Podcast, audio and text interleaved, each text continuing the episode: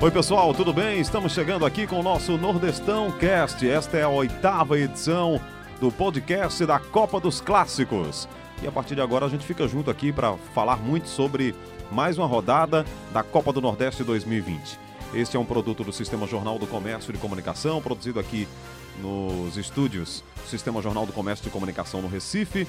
E você pode acompanhar esse programa é, através do seu agregador aí de podcast. Aí você tem o Deezer, Spotify e outros.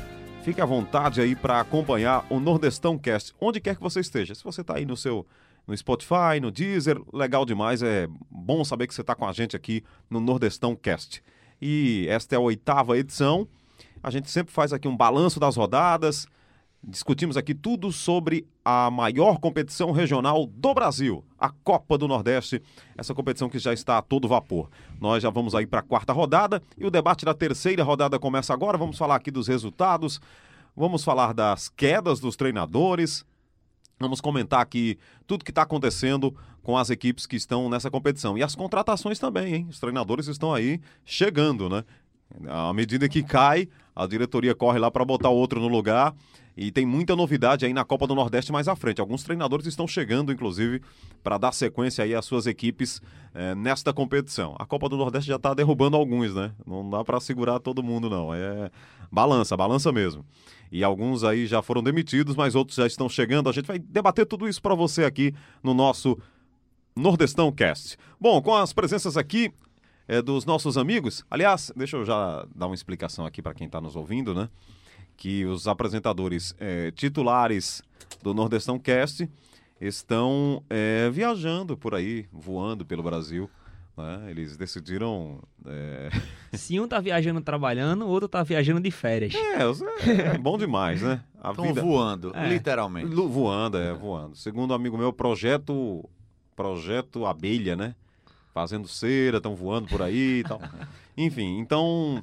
O nosso Antônio Gabriel está de férias.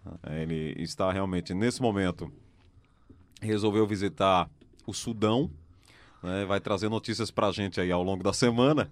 Inclusive, é, é, é, é, uma, é uma viagem maior, né? Passando pelo Sudão, pegando também Somália e outros países ali. Ele disse que estará conosco em breve com essas notícias de lá. Segundo é, meu amigo Ralph de Carvalho, é uma viagem exótica, porque realmente são países assim diferentes, que a gente não tem muita informação, mas eles resolveram conhecer a cultura. Ele resolveu conhecer a cultura de lá. Né? Aguardamos, viu, Antônio, as notícias é, relativas a esses países. Diz que ele vai fechar é, é, num país ali acho que é na, na Guiana Francesa. Guiana Francesa, Guiana Francesa, vai passar lá. E o nosso João Vitor Amorim está viajando também, mas está aí a serviço é, do Sistema Jornal do Comércio e Comunicação para acompanhar o... a Copa do Brasil. Tá legal?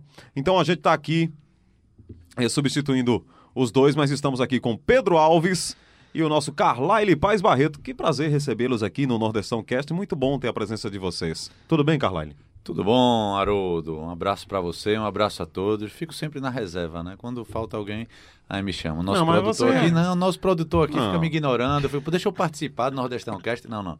Você já fica no assunto ele fez é, isso, no movimento. Falou umas duas vezes, depois. É brincadeira. Agora ele veio atrás, mas a vontade era tão grande eu que diria eu, que ele é um produtor ousado, né? Muito. Esse é. produtor. Fazer também... isso com o Carlyle. É complicado esse produtor. É. Tudo bem, né, Pedro Alves? Tudo certo, Haroldo. Um abraço, Carlyle. Um abraço a todos. Vamos aí para mais uma edição do Nordestão Cast. É, queria falar porque o João Vitor que tá viajando a trabalho, tá fazendo e fazendo o jogo do, do Náutico lá, lá em São Paulo, lá em São Paulo, não, no Paraná, em Toledo. E por isso não está presente hoje na gravação aqui do Nordestão Cast. E como você falou, Antônio de férias, curtindo até bloco de carnaval, prévias de carnaval. É, disseram até que era uma, uma prévia Nutella, vieram me dizer. Que, Antônio, cresça um pouquinho, Antônio.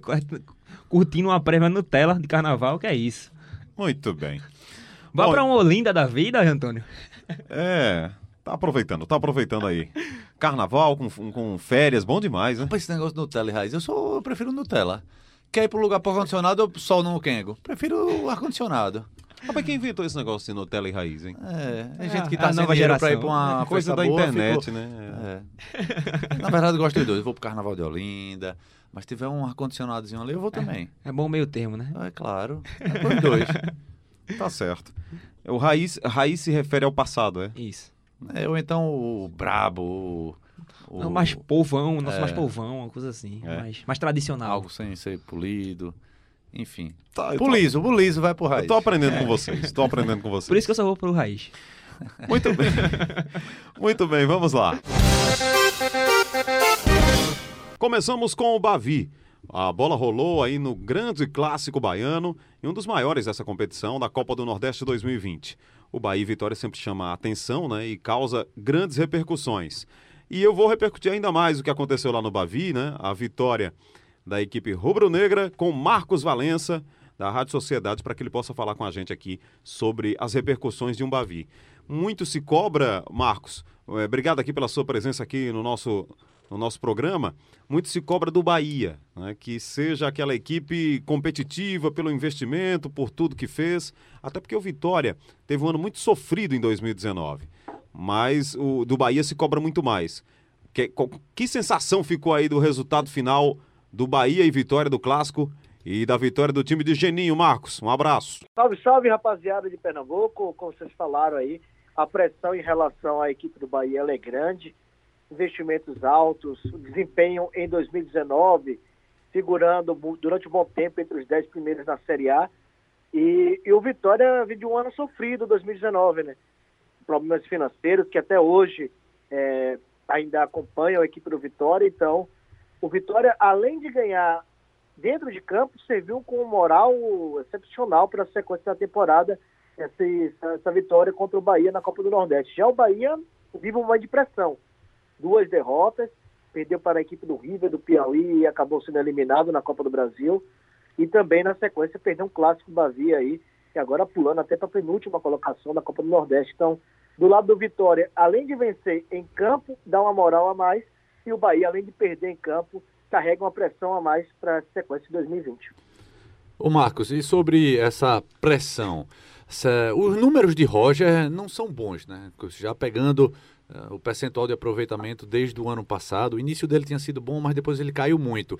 Mas uma derrota no clássico turbina isso? Como é que está o sentimento do torcedor do Bahia e da diretoria do Bahia com seu treinador? É, a torcida do Bahia tem uma pressão muito forte, bota uma pressão, inclusive com gritos de adeus, Roger, no final do clássico Bavi do último sábado. Mas a diretoria do Bahia deu uma coletiva durante, depois do, do término da partida, explicando a situação, dizendo que confia no trabalho do Roger. Mas fato é que é uma, um novo tropeço para o Nacional do Paraguai, que vai ser o jogo realizado agora no, na quarta-feira pela Copa Sul-Americana, pode sim sacramentar uma queda do Roger Machado. Isso é muito cedo, é muito precoce, se computarmos 2020. Mas se falarmos em 2019, a cobrança, eu acho que o nível de cobrança é maior, até porque o que servia muito de muleta para defender a tese do Roger era o fato de ele não ter montado o elenco de, da, da temporada passada. Já esse ano ele conversou muito com o Diego Serri, as contratações, acredito eu, se não na totalidade, mas boa parte delas, é, contou com o aval do técnico Roger Machado. Então eu acho que a cobrança é muito maior. Tem esse jogo quarta-feira da Copa Sul-Americana e tem um outro jogo importantíssimo que é contra o Ceará no sábado pela Copa do Nordeste. Então é uma pressão a mais para essa reta final. Acredito que se não tiver sucesso nessas duas partidas ou acontecer uma catástrofe de, de ser goleado em uma delas, pode sim culminar na saída do Roger Machado. A diretoria do Bahia nega que existe essa pressão, mas sabe que futebol é resultado também. Marcos, é, olhando o outro lado da, do Bavio, o Vitória, é, a gente viu um, um, destaque muito grande até em toda a rodada foi o desempenho do goleiro Ronaldo. Como é que está sendo visto aí o, a todo o sistema defensivo, vamos dizer assim, do, do Vitória? É, o Ronaldo até chama atenção pelo seguinte, o goleiro era o Martim Rodrigues, ele acabou se contundindo no jogo contra a equipe do Fortaleza, teve uma, passou por uma cirurgia de ligamento cruzado anterior do joelho, e o Ronaldo sempre é visto com muita desconfiança pelo torcedor. Para você ter noção, ele fez uma bela participação no jogo contra o esporte, aí em Pernambuco, na Arena Pernambuco. E depois, no Bavi, ele foi o nome do clássico. Então, mesmo com isso tudo, a torcida do Vitória ainda tem um pé atrás, esperando a contratação de um goleiro, já que o Ronaldo alterna boas e más partidas. Nesse momento, ele teve duas grandes partidas. A expectativa é acompanhar agora o crescimento do Ronaldo. Em relação à defesa, o, o Geninho ainda ter feito algumas ponderações, principalmente porque assim como foi em Pernambuco aí no jogo contra o esporte, no jogo contra o Bahia, é, a defesa deu muito espaço e os times adversários tiveram muitas oportunidades de fazer gols e acabaram esbarrando justamente nessa boa fase do Ronaldo. Ô Marcos, mais de 20 mil, 28 mil pessoas né, no Bavi, é sempre um jogo que é uma festa. É, os gaúchos costumam chamar lá os Grenais, né? O Grêmio Internacional de um campeonato deles, é um campeonato próprio, é uma, uma competição própria. É mais ou menos o que acontece com o Bavi também, né? Que polariza realmente as atenções. É, diferentemente aqui de Pernambuco, onde você tem três, e aí o, o clássico fica mais. Esses clássicos, né? Você tem mais clássicos. Em Salvador, realmente, o, o, Bavi é o grande jogo. E o público foi bom, a festa foi bonita. Como é que vocês avaliaram aí o Bavi da Copa do Nordeste, Marcos? É, o que acontece aqui, é, em Pernambuco, não, infeliz, infelizmente, é que acontece, ainda bem que ainda não acontece isso, mas nós sofremos aqui por ter clássico de torcida única, né? Então, o jogo como foi mando de campo da equipe do Bahia, só torcedores do Bahia, um público que poderia ter sido maior se o Bahia tivesse avançando na Copa do Brasil. A eliminação na quarta-feira tirou um pouco do público da Fonte Nova. E tem um outro agravante, né? Porque o Bahia e Vitória estão jogando com o time B, o Campeonato Baiano. Então pode ser o único clássico da temporada. Então tem todo, todo, tinha todo esse contexto e, com a festa bastante, torcida do Bahia, mesmo com o pé atrás em virtude da eliminação na, na Copa do Brasil, prestigiou o time, apoiou, só não aguentou os minutos finais. E aí teve aquela revolta toda com os torcedores, inclusive atirando o copo na arbitragem. Tudo isso relatado já em súmula, né? Foi jogado no chinelo, inclusive no, no, na tentativa de acertar os jogadores do Vitória no corredor ali para poder ter acesso aos vestiários, invasão de campo ao término do primeiro tempo. Então, é, o momento inicial, o torcedor do Bahia apoiou. Depois que levou os dois gols, aí que está o problema.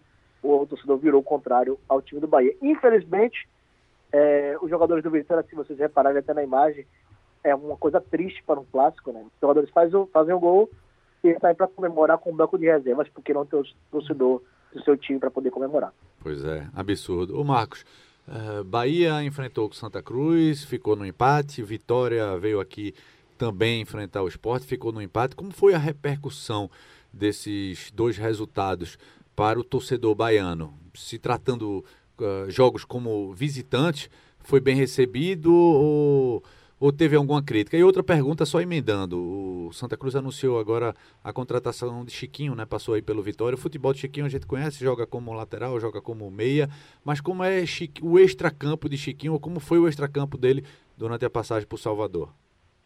Certo. É, falando dessa questão dos resultados, o, a torcida do Bahia ficou animada, principalmente pelo primeiro tempo, o jogo contra o Santa Cruz. Encarou o empate como normal, mas já havendo aquela cobrança, né, por Santa Cruz é, não ser um time de elite do futebol brasileiro hoje, infelizmente também, né, porque é um time de massa, time de torcida, é, queria o seu resultado positivo. Já o torcedor do Vitória, ele vem passando por um momento interessante. Ele pegou três adversários de Série A logo na, nas três primeiras rodadas do, da Copa do Nordeste. Empatou com o Fortaleza em casa, depois empatou com o Esporte fora e venceu o Bahia. Então esse resultado com o Esporte foi um resultado animador. Porque se a gente comparar hoje o Esporte Série A, o Vitória Série B, o Vitória passando por vários problemas de reestruturação de elenco, problemas financeiros, então esse empate acabou suando positivo para a torcida do Vitória. A torcida do Bahia, como foi a primeira rodada, ainda a primeira vez que o time tinha atuado, levou, é, vamos dizer assim, de uma maneira mais tranquila o primeiro tempo.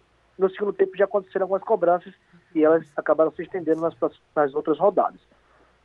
Já a questão do Chiquinho, hum. o Chiquinho é, é um jogador que atua como, como meia e como lateral. Aqui até ele jogou muito mais, até como, como um jogador de meio de campo, e perdeu espaço na equipe, principalmente na reta final da Série B, porque o Carleto chegou, né? O Carleto chegou, ocupou a lateral esquerda, era o jogador mais de referência, o Geninho conseguiu montar o time. Era um jogador mais experiente, entrava durante as partidas. O, o extracampo dele, não, não tivemos grandes problemas em relação ao Chiquinho, não. Em relação a, a, a noitada, algo desse tipo, não, não tivemos problemas com ele, não. Marcos, obrigado, viu, amigo, pela presença aqui, por contribuir com o nosso debate, trazendo notícias do Bavi, da Copa do Nordeste, que é uma competição muito importante. Eu me lembro muito daquela final Bahia Esporte na Fonte Nova, um jogaço, uma festa sensacional. 2017, né? É verdade. É. E a última vez que um pernambucano teve envolvido lá na, na, final, justamente contra o Bahia, com duas grandes camisas. Foi uma festa maravilhosa na Fonte Nova. E os baianos realmente fazem realmente do futebol uma, uma grande festa. E a gente vai acompanhando aqui. Muito obrigado aí pela sua presença e pelas informações aqui. Um abraço. Um abraço e sempre que precisar estou aqui à disposição para poder bater esse papo bacana sobre o futebol nordestino. Muito bem, Marcos Valença conversando com a gente aqui, é, falando sobre o Bavi, repercussões do Bavi, Bahia e Vitória, que jogaram nesse fim de semana. Muito bem, ainda no clima do Bavi, a gente vai ouvir o gol do Thiago Carleto, de falta. Aliás, que bela falta, é um grande cobrador de faltas o Thiago Carleto. É, e... Sempre fazendo estrago, né? Desde o tempo de Curitiba. É. E na Arena Pernambuco bateu uma falta lá, passou com perigo. É. Há dois anos também o Curitiba uh, venceu o esporte na, na ilha, a cobrança de falta dele, Magrão deu rebote e depois saiu o gol do Curitiba. Um jogador que se destaca muito pelo setor ofensivo, ser muito forte ofensivamente, mas que deixa muita brecha atrás. E uma das características muito fortes dele é essa bola parada. E mais uma vez deixou uma vítima, né? Pois é tem um bom cobrador de falta. E engraçado que ele bate lá Roberto Carlos, né? É. Aquela carreirinha e bate com força. É, a bola sai fazendo curva, fazendo realmente é, um zumbido. É difícil para o goleiro lá.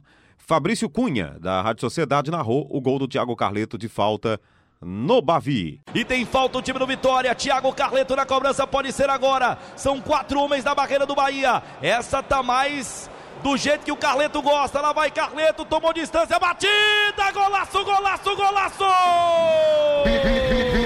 Vitória! Gol!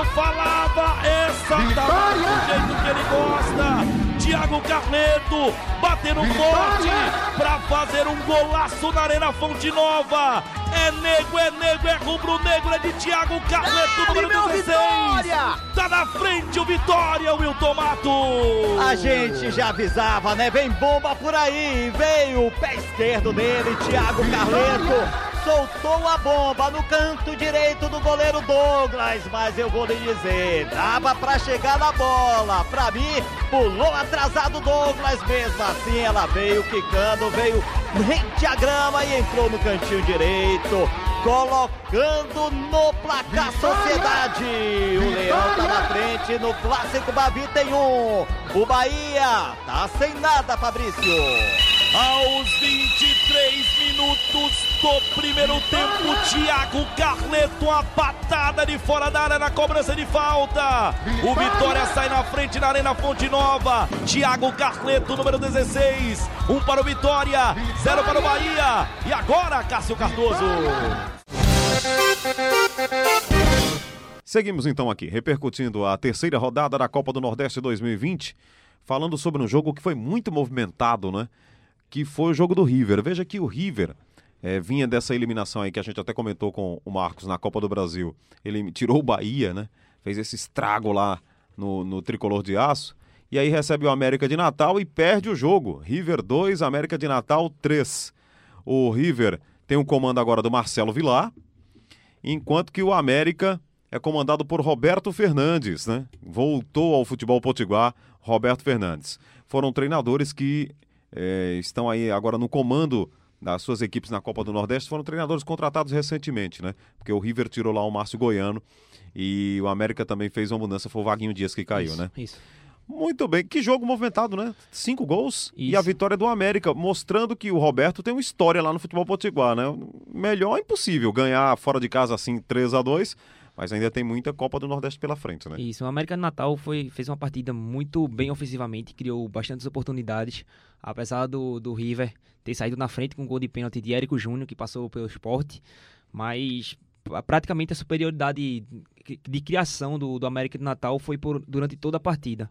Não levou muitos sustos, apesar do, do River ter aparecido com algumas oportunidades, mas a quantidade de, de oportunidades de gol criada pelo América de Natal foi muito superior na partida e acabou isso sendo bem é, prejudicial para o River, que vinha é, demonstrando um bom nível técnico, mesmo tendo o Márcio Goiano demitido, é, bateu de frente com o Náutico aqui nos aflitos, é, eliminou o Bahia na Copa do Brasil, como o Marcos Valença falou anteriormente, vinha demonstrando um bom nível para jogar contra esses grandes. Mas o América de Natal foi lá, criou bastantes oportunidades e acabou vencendo a partida. E aí, Carlyle, esse América de Roberto Fernandes, será que vai longe? Recomeçando o trabalho, né? O, o, o W9, o Wallace Pernambucano, estava tava como reserva, entrou, entrou no final. Mas Roberto Fernandes, e pelo, pelos melhores momentos, pelo que eu li da partida, eh, o América teve mais chance, mas o América foi para cima, né, jogando pelas pontas. E Roberto Fernandes, Fernandes tem uma característica diferente: é mais futebol reativo, mais uhum. marcação, principalmente início de trabalho ou reinício de trabalho. O, já o time do River parecia que tinha chegado a um certo equilíbrio precoce, né? No começo do ano ele já estava ajeitadinho. A gente viu aqui nos aflitos contra contra o Náutico. E Marcelo Vilar, sempre vem fazendo bons, bons trabalhos né, pelo, pelo Nordeste. Pois é, o, o River demite o, o Márcio Goiano e parece que toda a culpa era dele, né? Porque houve uma reação realmente do River. Ela perdeu o jogo pro América, mas o River conseguiu um grande feito, que foi tirar o Bahia da Copa do Brasil. Então, de olho no River também, né? Me parece que um, é uma, uma equipe que estava ali é, em transição, tentando encontrar uma identidade veio no Recife e empatou com o Náutico. A gente já viu ali um jogo até competitivo contra o Náutico naquele primeiro momento, aí, mas demitiram o Márcio Goiano e agora volta a, a perder aí na, na, Copa do Nordeste. Então, a culpa não era só do Márcio, Carlyle? É difícil, você. Márcio fez pouquíssimos jogos, né? E você ser demitido no primeiro mês de trabalho é, duro. E a gente já viu isso por vários clubes, incluindo os daqui de Pernambuco. É a questão do dirigente que não que não consegue lidar com pressão, joga para a torcida, já admite o treinador. Pelo menos no caso do, do, do River, pegou um treinador que está conseguindo mudar a postura da equipe. Mas Márcio, ele sempre que quando ele entra, ele precisa de um tempo mais para o time engrenar. O problema é que você traz um treinador com uma característica e traz outro com uma característica completamente diferente. Às vezes o time precisa dessa mudança, às vezes não consegue mudar. E aí o trabalho todo fica pelo meio do caminho. É como a gente trouxe no, no último episódio do Nordestão Cast. É, o Márcio Goiano fez cinco jogos, sendo um deles o amistoso, mais quatro jogos oficiais. Foram cinco jogos, jogos no total, três derrotas e dois empates. Acabou sofrendo oito gols. E isso acaba, o número acaba sendo muito pesado na hora da avaliação do trabalho dele. Eu acho que isso aí foi o fator fundamental para ele ser demitido. Ei, mas isso é a cara do futebol brasileiro, né? É. Cinco partidas, porque não venceu, aí demite. Né? Não, e às vezes o cara é contratado no final do ano, faz todo o planejamento, contrata os jogadores, indica os jogadores pelo formato de jogo que ele gosta e aí é demitido. Aí, por mais que seja competente o treinador que, que está chegando, ah, não é a característica que ele queria. Então, às vezes, prejudica o trabalho do ano inteiro. Vamos continuar falando de demissão, então, porque o mais um caiu aí na Copa do Nordeste, né? É... Aliás, a gente vai falar de outra demissão. Mais dois, Mais caso. dois. Mas o primeiro foi Argel. Argel. No empate entre ABC e Ceará, 0 a 0 é, o Ceará também é aquele time que tem muita cobrança, porque fez muitos investimentos, porque trouxe Fernando Praz, porque trouxe o Sobis, porque já tinha lá é, trouxe o Rodrigão. Comprou o Charles. Comprou o Charles do esporte, aí muita cobrança. Mas isso, essa, essa demissão, eu não sei se vocês entendem assim, é o tipo de, de demissão esperada. Eu falei, inclusive, recentemente, que ele não, não, não chegaria não chegaria à final da Copa do Nordeste, não chegaria à, segunda fase da Copa do Nordeste, o Argel. Daqui para lá, não, não o time do Ceará, mas o Argel não ficaria no comando do Ceará até uma possível segunda fase. E foi o que a gente viu. O Argel, o Argel foi tirado do CSA daquela forma, a gente viu, faltando três rodadas para terminar o Campeonato Brasileiro do ano passado. Inicia um trabalho no Ceará e o trabalho é totalmente interrompido. Por quê? Porque ninguém tinha convicção que o Argel pudesse ser o treinador do Ceará a temporada inteira. Então ele cai na Copa do Nordeste depois desse 0 a 0 com o ABC justamente por causa disso. É falta de convicção dos dirigentes. né, do Vozão que apostaram num nome que cá para nós a gente sabia que podia dar errado. A gente estava falando de Roger, que o aproveitamento de Roger das 10 últimas rodadas do Campeonato Brasileiro até agora é inferior a 30%. É, só que o aproveitamento de Agel é pior ainda. É perto de 25% de aproveitamento. Ou seja, é muito ruim. E quem e, e, a direção do Ceará, quando a gente fala de futebol cearense, a gente vê, ó, dois times estão na primeira divisão, é para dar uh, para se espelhar. Mas quando a gente vê a direção do, do Ceará batendo cabeça, uma direção que contratou Lisca, depois fez Lisca aprontar, viu Lisca aprontando tudo lá, tirou, tirou Lisca, uh, tinha demitido o Anderson para contratar Lisca, depois foi fazendo outras mudanças e agora traz Anderson de novo. É, não dá para entender. E quando ele trouxe a Gel, até pensei, ó, faltam três jogos, é aquele motivador, aquele gritador, para pelo menos o time não perder. E foram lá, empatando, empatando. Conseguiu. Conseguiu. Mas fiquei surpreso quando vi. Passagem de ano. Não, a Gel teve o contrato renovado. Aí é, é, é a derrota já anunciada. No Ceará, a Gel fez oito jogos, ganhou uma, perdeu uma e empatou seis. Neste ano, foram uma vitória e cinco empates. E rapaz, ele empatou seis. Ele empatou seis. Seis e, jogos. Então, se, Guto. Se, se Guto Ferreira tivesse lá no Ceará, já tinha caído também. É, Agora, tem uma diferença dos empates de Guto. O Guto, Guto pelo menos tem posse de bola, às vezes é acomodação para não ter intensidade de jogo. E no Ceará, não. O, o futebol de Agel é lá atrás, bunda na parede e tentar contra-ataque o tempo todo, às vezes lançamento direto. É aquele jogo covarde. A Gel era um zagueiro não técnico, batia muito, reclamava muito, ele continua reclamando no banco de reservas, quer que o time dele bata bastante, mas não tem um futebol um futebol vistoso, não é só querer jogar bonito não. É, é um futebol que você dá bola para o adversário, para tentar jogar só no erro do adversário. No ano, é mais anti-futebol. No ano passado, eu não acho que ele tenha feito, cons conseguido conquistar o objetivo, vamos dizer assim, é, de conseguir livrar o Ceará do, do rebaixamento, porque ele só somou 39 pontos. É uma pontuação muito baixa. Eu acredito que foi muito mais demérito das outras equipes que foram rebaixadas do que mérito do Agel, que chegou para salvar, vamos dizer assim.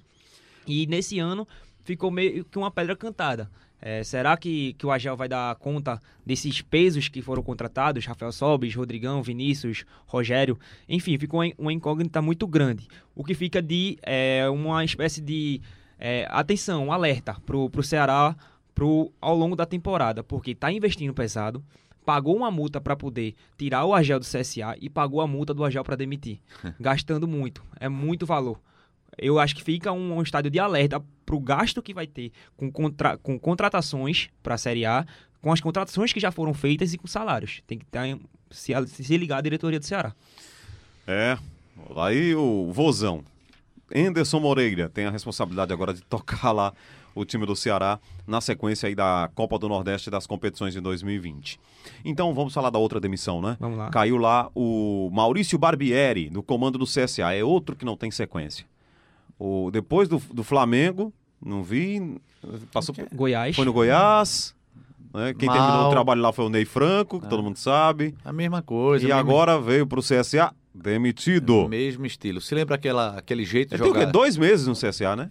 Por aí, ele é. que iniciou a temporada. É, ele iniciou a temporada. Se lembra o jeito de jogar de Carilli, que aí virou referência para o país todo, jogando lá atrás só futebol reativo e dando a impressão que ah, é, é o novo jeito de jogar futebol, o futebol reativo, que na verdade é retranca com contra-ataque, né? E alguns se esquecem até de contra-atacar. E deu certo no ano, mas depois foi perdendo até porque foi outros treinadores foram encontrando antídotos e o próprio é. Corinthians demitiu o Carilli e treinadores dessa linha Eduardo Batista está até voltando agora mas está muito tempo sem fazer um, um, bom trabalho Barbieri enfim vários treinadores nessa linha talvez o único que conseguiu até pelo, pelo nível que ele está é Daniel Paulista o treinador nessa linha mas no confiança ele conseguiu com o futebol reativo conseguiu seus objetivos agora Barbieri porque porque esteve no Flamengo e aí foi contratando, foi sendo contratado por várias outras equipes sem dar resultados. Eu acho Bom, que o... ele caiu após o empate, né? Um a um com o CRB. Era clássico, um empate. Isso eu acho que foi muito mais pela a forma que o, o histórico dele que ele vinha jogando. Não vinha jogando esporte, bem. É, exatamente.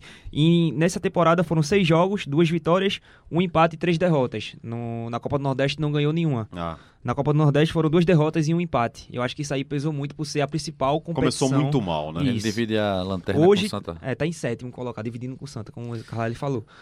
Vamos ver, Eduardo Batista no CSA. Quem diria, hein, Carlalho? Um cara que teve mercado é, São Paulo, Palmeiras, todo aquele investimento, toda aquela pompa, Eduardo Batista. Aí depois ele foi para Ponte Preta, né?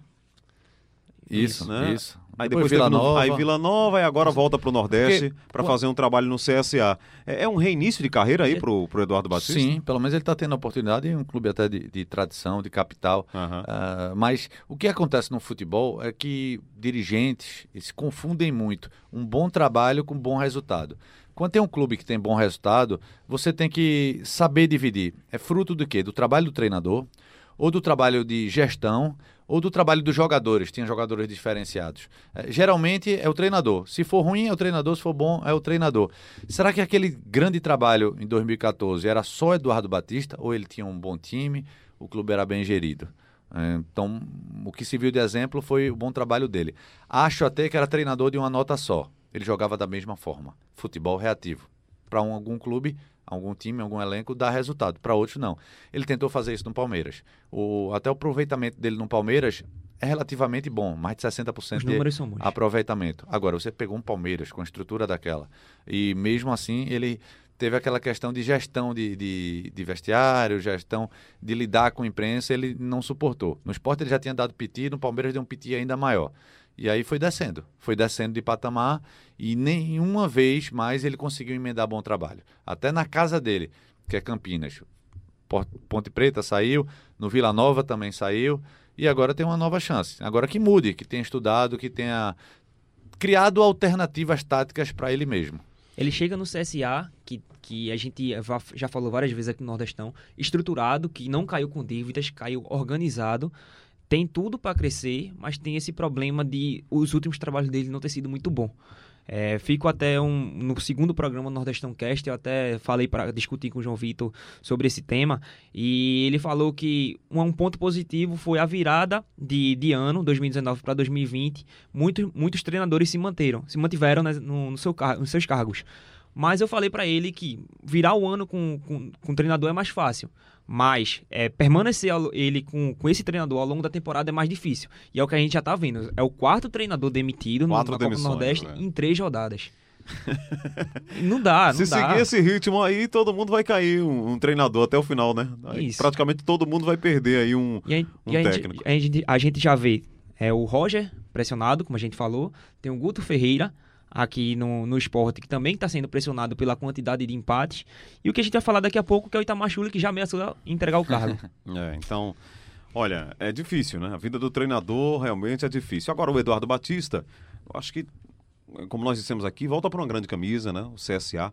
E acho que uma coisa legal da gente falar realmente do CSA é que o Azulão do Mutange é, conseguiu sanar né, seus problemas de dívidas, né, de um passivo enorme aí ao longo do tempo o, o Tenório lá conseguiu dar uma arrumada legal no, no, no CSA. Se os resultados ainda não vieram na temporada, é muito mais uma coisa dentro de campo, ajustar o time, da liga lá, mas fora do campo, o CSA hoje seria, teoricamente, né, entre aspas, um exemplo de gestão. Isso. Administrativamente foi praticamente perfeita. É, subiu, não teve a ambição de gastar para poder permanecer de qualquer jeito. Claro que tinha o objetivo de ficar na Série A, que para um clube como o CSA seria maravilhoso, mas quando caiu, caiu organizado, não gastou. Tem uma estrutura bem formada para poder fazer uma Série B, uma Copa Nordeste muito boa, mas que não iniciou bem. O planejamento até agora não está dando certo. Acredito que com o Eduardo Batista, é, acho o Eduardo melhor treinador que o Barbieri, que surgiu no Flamengo. Eu acho que o peso de ter o Flamengo no currículo é muito grande para poder ele continuar assumindo equipes como CSA, como Goiás. Acho que isso pesa. Mas o Eduardo Batista acredito que pode dar um, um nível melhor para o CSA ao longo de toda a temporada. Imagino, Carlyle, a pressão, né? no CSA no final do ano passado, quando o time estava ali ameaçado realmente de cair, se alguém não chegou lá no presidente, disse, contrata agora, abra o bolso, faça os investimentos, o time vai cair, o time vai cair, e, e ele lá acho que se manteve fiel ao que pensou. É porque o dinheiro era, parte do dinheiro era dele, né? Não conseguiu, é. é não conseguiu isso. a manutenção do time na primeira divisão, mas deu uma arrumada na casa, né? Deu. O CSA não é mais aquela, aquele clube endividado que a gente vê aí historicamente, camisas do Nordeste que foram é, perdendo cada vez mais espaço, como por exemplo o Sergipe, que nem na Copa do Nordeste Como tá, os né? times de, do Rio Grande do Norte, né? Caindo na, na, na Os dois na quarta divisão. Na quarta divisão, clubes de camisa, potencial, grandes é. estádios. Enfim, mas o, o CSA conseguiu. Ele só não conseguiu manter uma certa, um certo elenco. Uh, ele tá, a renovação, a, a, reformulação foi grande. E aí, quando tem uma reformulação grande, é, às vezes dá certo e muitas vezes não dá certo. Ele vai precisar de um tempo para tentar remontar esse time. Muito bem, esse é o Nordestão Cast aqui, você nos acompanhando com as notícias da Copa do Nordeste 2020. A gente está fazendo aqui um balanço dessa terceira rodada na competição. A Copa do Nordeste, que é a maior competição regional aí do Brasil. Bom, a gente falou muito de técnico, né? E em Pernambuco, realmente, os técnicos de Santa Cruz Esporte estão vivendo seus momentos de tensão, digamos assim. O esporte é, tem no Guto Ferreira um trabalho que era bem avaliado no ano passado, porque o time subiu, saiu da Série B para a Série A, mas começa a temporada, digamos, com altos e baixos. É, na própria Copa do Nordeste, teve a euforia de ganhar do CSA fora de casa, mas depois a realidade de empates contra é, Vitória Imperatriz. E o 2 a 2 do Esporte Imperatriz foi mais, digamos assim, mais judiado para o Guto Ferreira e para a torcida, porque o resultado estava na mão do esporte 2 a 0 até os 42 minutos do segundo tempo. Lembrou muito aquele tropeço da Copa do Brasil contra o contra Ferroviário. O Ferroviário, é verdade. 3 a 0 na ilha e no finalzinho levar.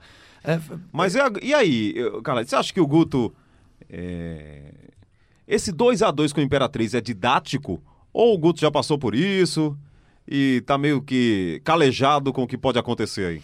Ele, ele, ele, dos, de todos esses empates, foram. Esse ano já são seis, né? São seis. De todos esses empates, só um ele foi atrás e conseguiu a reação, que foi contra o Vitória da Bahia. Mas deixa eu, o nosso Klisman estava aqui com a gente. Jürgen Klisman. Não. Klisman Gama. Olá, pessoal. Grande abraço a todos. Estava aqui acompanhando. Ele estava quietinho aqui, eu. Acompanhando a gravação do Iniciei o debate aqui. e, e, e, nem debate em alto nível, Nem né, cumprimentei o grande Clisman, né, rapaz? debate Como é que você nível. tá, meu amigo? Tô bem, Haroldo. Tá Graças bem? a Deus, tudo certo. Na correria. Suas que... férias, você vai para onde? Feito Antônio Gabriel? Vai para algum país aí diferente? Não? Eu acho que essa questão de desbravar o mundo é com o Antônio. Ele que gosta dessas viagens assim, para esses países de futebol mais alternativo, digamos assim. Tá legal. grande Clisma. Nosso Clisma aí do Sistema Jornal do Comércio e Comunicação, grande jornalista. Mas você falava... Nos ajuda lá no blog Torcedor também. É verdade. É, voltando a falar dos você empates do, do esporte. da situação de Guto. Tirando o jogo contra o Vitória da Bahia, que o esporte levou o primeiro gol e foi buscar a reação, os outros todos ele saiu na frente. Então ele já teve esse gostinho de, de ceder, a, ceder uma vitória. Dessa vez foi diferente, porque foi a primeira vez que ele tinha aberto dois gols de diferença. E jogando em casa, faltando cinco minutos para acabar a partida, talvez tenha sido mais duro. Mas ele já tinha sentido isso. e, e, e é natural para início de temporada, você fazer um gol, você recuar. Às vezes treinadores recuam depois do primeiro gol para tentar eh, ganhar, fazer o segundo no contra-ataque, né? Mas talvez se tivesse um pouco mais de intensidade ou menos acomodação, ele, ele, ele iria atrás para tentar o segundo gol da mesma forma. Não está acontecendo isso pela questão física também. Você citou aí três jogos, foram os únicos três jogos que o esporte jogou com o time principal: Imperatriz, Vitória da Bahia e CSA. É muito pouco é muito pouco. Então, quando você pega adversários com mais ritmo, com mais minutagem, a tendência é no segundo tempo uma equipe menor igualar tecnicamente porque fisicamente ela é melhor. Apesar de todos esses problemas que é apresentado por, pelo Carlyle, é, eu acredito que esse jogo contra o Imperatriz foi muito mais decidido pelos problemas individuais, os erros individuais que tiveram na partida. Isso Sander, derruba qualquer treinador. Isso, a expulsão de Sander, que ali para mim foi o absurdo, não tinha para que ele eu achei ali que foi meio que um revide dele, com raiva de, da arbitragem de não ter marcado uma falta. Ele foi lá, revidou, já tinha amarelo, tomou o segundo e foi expulso. Acabou que no lance seguinte, o, o cruzamento veio da esquerda, no, no, lance de erro de Luan Poli. O cruzamento veio da esquerda, que é de onde, teoricamente, Sander estaria. Um, aí é, tinha uma brecha muito grande e a falha de Luan Poli no seguinte, é, é, dando o empate para o Imperatriz. O jogo em si, o primeiro tempo, o esporte dominou, entre muitas aspas, o Imperatriz. Dominou por quê? Não sofreu, não sofreu pressão não foi atacado por muito tempo. É, o que tinha, o Guto controlou bem o jogo, com posse de bola, não chegava muito, apesar de ter um, um destaque que eu gostei muito do, da atuação de Marquinhos, um jogador que leva para cima, muito vertical, mas é, defensivamente não sofreu muitos sustos, ao contrário do segundo tempo. No segundo tempo já apareceu alguns defeitos, bola no travessão, o Imperatriz chegando um pouco mais, até, mas até aí, 0 a 0 A partir da expulsão de Sander foi quando começou a aparecer os problemas. Expulsão de Sander, falha de Luan Poli, empate do Imperatriz. Eu acho que isso que o, o, todo o ambiente causado nessa partida foi muito prejudicial a Guto, mas eu acho que não foi Guto o principal problema dessa partida e do esporte. Eu acho que foi muito mais individual. Mas veja, antes de chegar ao problema individual, aconteceu a falha coletiva, né? O, o Imperatriz já estava atacando mais o esporte. Por isso que a expulsão de Sander foi quando o jogador do Imperatriz ia entrar na área. Antes disso, já tinha metido uma bola no travessão isso. e Luan Poli já tinha feito uma grande defesa. Ou seja, o esporte já estava acuado lá atrás. E o normal não seria isso, né? Seria ele, ele continuar controlando o jogo como aconteceu no primeiro hum. tempo. O primeiro tempo foi muito bom, o segundo tempo foi ruim. Pois é, a gente já avaliou aqui, né? O 2 a 2 no Esporte Imperatriz que teve nesse time aí maranhense muito trabalho, né, para a equipe pernambucana. O Paulinho Kobayashi faz o trabalho lá no Imperatriz desde o ano passado. Isso. A manutenção de um técnico, né? Que se mantém desde a temporada passada é. até agora, com bons resultados. Tá desde o comecinho da Série C lá. Isso. Vem mantendo aqui bons resultados, conquistando é, alguns objetivos que o fez permanecer no cargo e mais detalhes até você pode até conferir em outros programas que a gente já fez, com, analisando os treinadores de todo, todas as equipes do Nordeste. Alguns mudaram, mas ainda permaneceram bastante. Muito bem. E o Santa Cruz? O treinador também ameaçou sair, né? Nós vimos o. Depois da derrota por 3 a 0 diante do Fortaleza, derrota grande, né? Placar grande. Com aqueles pênaltis também, o, o William lá metendo a mão na bola tal. Mas não tem é pênalti, né? E o placar é de 3 a 0 até foi pouco, porque o Fortaleza teve outras oportunidades de marcar. É, o, o Itamachule escancarando uma situação que nós já sabíamos. Que o Santa Cruz tem um elenco reduzido, limitado, né, um elenco também com suas limitações técnicas, é bom que se diga isso. Né? Cansado também. É, porque você tem ali referências, Pipico, é, o Michael Félix é uma aposta, o cara tem 21 anos, veio lá do interior de São Paulo. É, qual seria outra referência técnica? O Dani Moraes, né? Que é mais e... referência por postura do que técnica. Gosto é. muito do Paulinho Aí, também. O, é, Paulinho, o, Paulinho, o melhor jogador do Santa Cruz nesse início de temporada é Paulinho. Paulinho, Mas exato. não vai fazer nada sozinho. Mas aí você precisa de laterais. Aí o Júnior, contestadíssimo, altos Era e baixos. Do CRB. O Fabiano veio, também ainda está tentando pegar o ritmo, né? Então, um elenco com suas limitações e com poucas variações. Porque imagino que o Itamar é, foi para esse jogo com 3-5-2. Não foi isso, Carlyle? Sim. Mudou o esquema e deu tudo errado. Mas justamente por causa disso, porque quais gente, são as opções que ele é, tem, né? Tem. Como gente, é que ele vai fazer? A gente fala 3 Ele já foi com 3-5-2 assim pensando, poxa, vou reforçar aqui, né?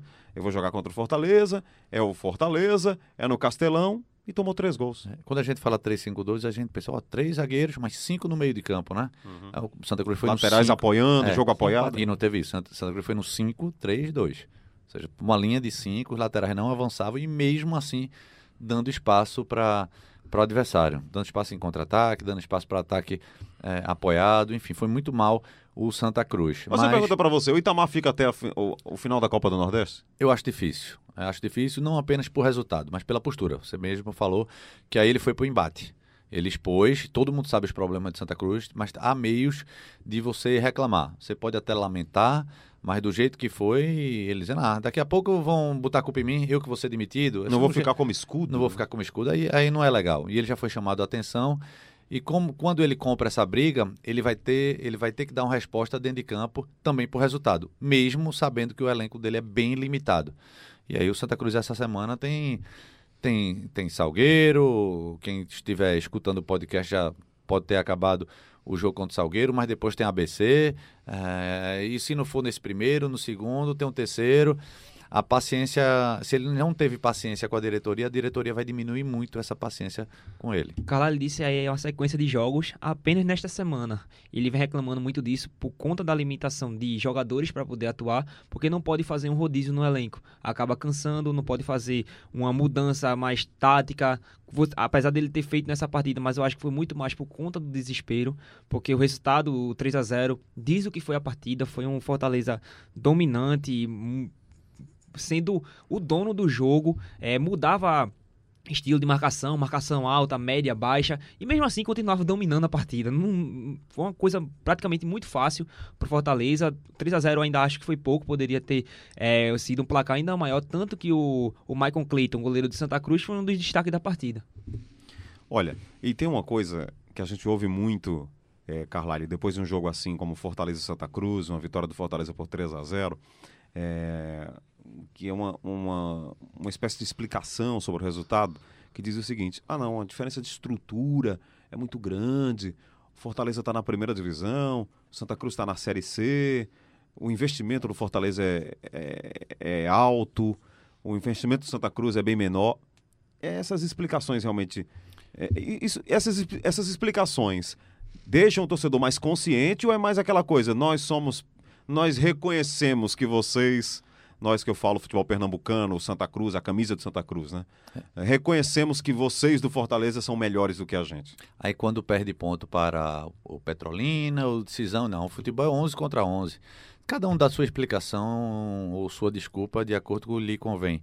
É verdade que o Fortaleza, mais do que estrutura, Uh, mas no caso do Fortaleza não é nem estrutura física, é a questão de estrutura de time. O time que passou por uma Série A conseguiu manter essa espinha dorsal e quanto Santa Cruz parou de jogar em agosto e voltou a jogar agora. Ou seja, isso faz uma grande diferença. As diferenças de planejamento são indiscutíveis. Sem né? dúvida, sem dúvida. Mas isso por si só vai explicar realmente derrotas assim, é, 3 a 0 Você pode explicar agora. Se o Santa Cruz tivesse se preparado melhor, se planejado melhor, essa diferença não seria tão grande. E está grande, está grande.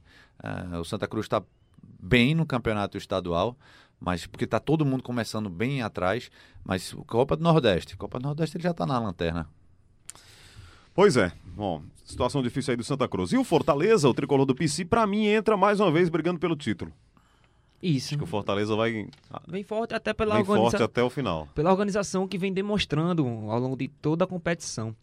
Rogério ele, ele, perdeu, o, ele empatou, perdão, o clássico contra o Ceará. O Ceará. É, mas jogando muito melhor, com mais posse de bola, mas no finalzinho quem merecia ganhar era o Ceará. Ceará, Ceará perdeu o pênalti, o Ceará teve um gol mal anulado, jogando atrás, no jeito de Agel, né? Jogando lá atrás, mas no contra-ataque conseguiu. É, é, é difícil, é mata-mata, né? Quarta de final, mata-mata, semifinal, mata-mata, só na final que é, que é ir de volta. É, campeonato mata-mata você tira qualquer ou diminui esse peso de prognósticos mas eu acho ainda que o Fortaleza vai tende a crescer, está na frente do Ceará, está na frente dos pernambucanos. E eu acho que o Bahia deve crescer também. Acho que o Bahia tem mais time do que o Fortaleza. Hoje eu acho que concordo com você, acho que o Bahia tem um potencial ainda maior, mas atualmente acho que o Fortaleza está melhor estruturado, melhor montado, tem, vem atuando melhor e a pressão que o Roger vem sofrendo e o apoio que o Rogério Ceni vem tendo é, eu acho que acaba facilitando ainda mais a vida do Fortaleza. Muito bem, rapidamente aqui a gente vai para análise de outros resultados, né? Para fechar aqui a nossa análise da rodada. É... Vamos logo para o jogo de João Pessoa, Carlyle. Botafogo 2, Náutico 1. Muitas críticas no Denis, Denis é, da Silva Ribeiro Serafim. Sabe que eu acho o Denis um dos árbitros mais experientes da região, alagoano. Já vi ele, ele atuar em outros jogos e fazendo bons trabalhos. Mas o jogo do sábado foi realmente um jogo complicado, né? Muito por causa da, da postura dele, né? Da, da, das interpretações dos lances. Poxa, no, no, lance que originou realmente o segundo gol do Botafogo, que foi um pênalti, né? O Ronaldo até faz o pênalti, mas lá atrás tem aquela eu, jogada. Eu não achei falta, não. Você não achou que foi falta, não? Achei, não. não. Achei que foi um tranco normal. Os jogadores do Náutico estavam muito pilhados. Mas eu já ouvi o seguinte, Carlalho, não sei se você pensa, enfim, vendo os lances, que o... Já ouvi dizer é, alguém falando o seguinte, o lance do Ronaldo Alves, o pênalti, é menos falta do que o lance em cima do Paiva. O de Ronaldo Alves. Ronaldo cometendo o pênalti. Aquela certo. entrada do não, Ronaldo não é menos falta do não, que a, a, a, o lance em cima do Paiva que ele reclama que foi falta. Não achei, não. Achei... E originou o segundo gol. Mas veja, essa questão de originar. É originou, aquela... na verdade, o ataque. O né? ataque. Isso. Porque o, o, o, Botafogo perdeu o ataque. O Jefferson podia ter pegado. O, o Náutico recuperou essa bola e foi vacilo total, total de Ronaldo Alves. Ele demorou a sair da área com ela. E quando foi chutar, o jogador do, do Botafogo foi mais rápido, tirou a bola. E Ronaldo Alves chutou a perna dele. Uhum. Ali falta clara. A questão do, do Náutico, acho que foi um tranco, uns dois. Paiva estava tava simulando muita falta. Ele tentou pelo menos uns dois pênaltis lá. O Náutico tentou pedindo três pênaltis e nenhum dos três ocorreu. Uhum. O erro. Tem um lance que ele cai, fica mostrando a camisa, é, né? Pois é, então estava muito pilhado, estava querendo é, levar vantagem em cima do árbitro. Um, o árbitro errou uma falta ou outra, mas nos lances capitais acho que não houve erro, não. O, o, então não o, se justifica essa reclamação não, toda não, dos alvirrubros? Não, não. As expulsões? É, as expulsões. Eu acho que o primeiro cartão de Diego, é, o primeiro cartão de Diego, ele já poderia ter sido expulso lá. Porque o jogador do Botafogo, que eu não me recordo quem, ele prendeu a bola entre as pernas Isso. e ele começou a chutar a perna e depois pisou. Levou só o cartão amarelo. O segundo cartão foi uma falta de jogo, uh, uma falta de jogo. Acho até que não merecia cartão. Eu lembro bem a falta aqui. Ele, eh, o jogador do. Lançamento na entrada da área. É, o atacante do, do Botafogo, o Lohan, ele dominou a bola. Quando ele foi dar o passe, Diego tentou chutar a bola. E aí o passe foi mais rápido, ele chutou a perna do jogador do Botafogo. Falta mas é uma falta de jogo. Eu não daria cartão amarelo ali. Acho que esse, esse foi uma expulsão errada. Uhum. Agora, ele poderia ter expulsado no primeiro lance. No outro, a outra expulsão. Brian. Brian. Brian já tinha cartão amarelo. E fez uma falta boba, mas uma falta para evitar o contra-ataque. Cartão amarelo. Ele disse que nem falta foi. Pois é, aí é interpretação. Aí não pode dizer que é erro de arbitragem. Aí é questão de interpretação. O erro grosseiro foi a bandeirinha ter marcado falta lá quando o juiz estava muito mais próximo. Ali era lance para o juiz. Então ela que ocasionou toda a confusão. Não foi falta, porque foi o goleiro do Botafogo que se chocou com o zagueiro do próprio Sim. Botafogo. Agora, se é para aquela questão de compensação, Salatiel estava é impedido. impedido. Exatamente. Não sei se ela tinha visto isso. Esse lance é, é um lance diferente, né? Você é. tem que prestar muita atenção nesse lance. Ela já parou antes. É, ela parou ela, bem ela antes. Levantou a bandeira, ela, ela, levantou, ela levantou a bandeira para dizer falta. que é. era falta no é. goleiro. Antes isso. da conclusão de Ronaldo Alves. Isso. É, então, ali foi o erro dela. Não, não existiu na cabeça dela o lance de impedimento, porque ela não, não viu. Porque quando a gente é. fala muito de arbitragem, eu, eu já repito isso aqui, o que eu falo no assunto é futebol. Eu tiro muito peso do árbitro até a entrada do VAR. Porque a gente está aqui olhando o lance, mas o nosso ângulo é diferente do é. da TV, é diferente do árbitro que está lá dentro. Ele tem a obrigação de ver melhor que ele está mais perto. Mas um lance mais, mais longe, a bola é mais rápida do que o árbitro. Então, ele vai errar. E vai errar. Principalmente lance de pinimento. Com o VAR, não. O VAR, o cara tem a obrigação de ver, porque aí é tecnologia. Não estou falando do lance de interpretação de pênalti. Mas tecnologia. E aí, o, a Copa do Nordeste não tem VAR, então é para tirar o peso da arbitragem. Quando a gente fala muito de arbitragem, aí esquece os erros do próprio time. O Náutico errou porque o Náutico jogou mal. O Náutico não teve poder de criação, algo que vinha ocorrendo desde o início da pré-temporada. O Náutico melhorou naquele primeiro jogo de Chiesa, mas depois voltou a cair de novo. Então, Jean Carlos de novo sobrecarregado. De novo, porque os volantes não ajudam, é. os laterais não passam no meio de campo. Está ocorrendo desde aquele primeiro amistoso de dezembro contra o ABC. Isso. Então, não, que não tire esse peso da arbitragem e veja que o time não evoluiu. E aí, Pedro? O Botafogo e Náutico tirando a arbitragem, você vê o Botafogo realmente superior, mereceu a vitória ou o Náutico poderia ter saído até com resultado Acho que melhor? Poderia ter saído pelo menos com um empate, porque vi que o Náutico criou algumas oportunidades, pelo menos no começo do jogo. O Botafogo teve uma, uma ideia mais reativa de jogo. É, conseguiu cumprir é, bem esse papel, mas acho que o Náutico poderia ter, poderia ter pelo menos um empate nessa partida. Acho que essa é a minha visão sobre a partida. Basicamente isso que Carvalho falou sobre a arbitragem, sigo a mesma linha de raciocínio mas acredito que o jogo o Náutico poderia ter um empate se pudesse, é, se tivesse é, umas oportunidades, aproveitado as oportunidades um pouco mais. Muito bem. E o outro jogo aqui foi Frei Paulistano 2, Confiança 4, né? Esse jogo é uma espécie de clássico lá dos sergipanos. Na verdade, o grande clássico lá é Sergipe Confiança. Uhum. Mas o Sergipe tá fora aí. E o Frei Paulistano roubou a cena, né? É o representante da cidade de Frei Paulo e o representante da, do estado de Sergipe, o segundo representante do estado de Sergipe, na Copa do Nordeste 2020. Dois para o Frei, paulistano, quatro pro Confiança. O Confiança aí, de olho no Confiança, hein? De Mas olho em Daniel Paulista. Tem um, um, um porém nessa história, que foi o, o, o, Betinho, que é o treinador do Frei Paulistano, ele foi com um time meio mesclado, porque ele tava de olho no, no Pano. Aí acabou que era um time mais fraco, não era o time titular. Olha a diferença mas, de postura, né? É, mas para quem priorizando o estadual. é verdade. Para quem gosta muito de um futebol para cima, eu acho que ia gostar de assistir esse jogo, porque foi um jogo de, jogo de muitas oportunidades. Gols, né? é, Além dos seis gols, ainda tiveram várias oportunidades. Goleiro defendendo muito, muitas oportunidades de gol, gols perdidos, gols anulados. Eu acho que foi um jogo bastante animado para poder assistir. Muito bem. O Frei Paulistano, dentro da sua limitação técnica, né, Carlyle? Um debutante, eu até já falei isso aqui no Sistema Jornal do Comércio e Comunicação. Se o Frei Paulistano terminar em primeiro, espetacular. Se o Frei Paulistano terminar em último na Copa do Nordeste, então chegamos, tá chegamos agora. Ah, esse, isso é tudo novidade para nós. Né? Recebe uma cota boa de time lá de Frei Paulo, no interior de Sergipe, tentando, aparecendo agora, né? Muito jovem se chegar, o que eles conseguirem aí é lucro. É lucro, né? É verdade, é verdade.